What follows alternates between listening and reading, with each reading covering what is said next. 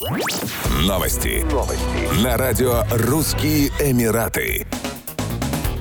Дубайская полиция задержала группу девушек за выполнение опасных трюков на мотоциклах. Уточняется, что транспортные средства были конфискованы. Внимание стражей порядка привлекли видеоролики, выложенные в социальных сетях, где девушки демонстрировали мастерство вождения двухколесных транспортных средств, двигались не держась за руль, стоя и на одном колесе. Одна участница банды также скрыла номерной знак мотоцикла, чтобы избежать юридических последствий. Как известно, за безрассудную езду в ОАЭ налагаются штрафы в размере 2000 дирхамов, начисляется 23 штрафных балла, а транспортное средство подлежит аресту на 60 дней. Кроме того, указ номер 30 от 2023 года о нарушениях правил дорожного движения предусматривает штраф в размере 50 тысяч дирхамов для неосторожных водителей, создающих угрозу безопасности дорожного движения. Как отметили в полиции, по меньшей мере 80% безрассудных водителей попадали в серьезные аварии, где получали тяжелые травмы или даже погибали. Власти призвали население сообщать о подобных нарушениях по телефону телефону 901 или в службу Полисай в мобильном приложении дубайской полиции.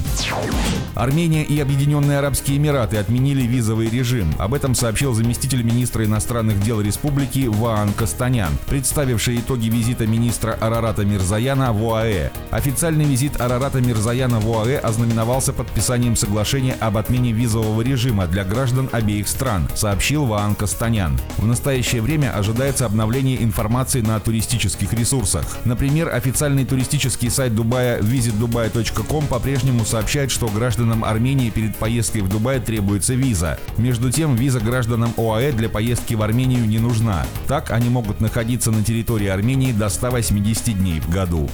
Еще больше новостей читайте на сайте RussianEmirates.com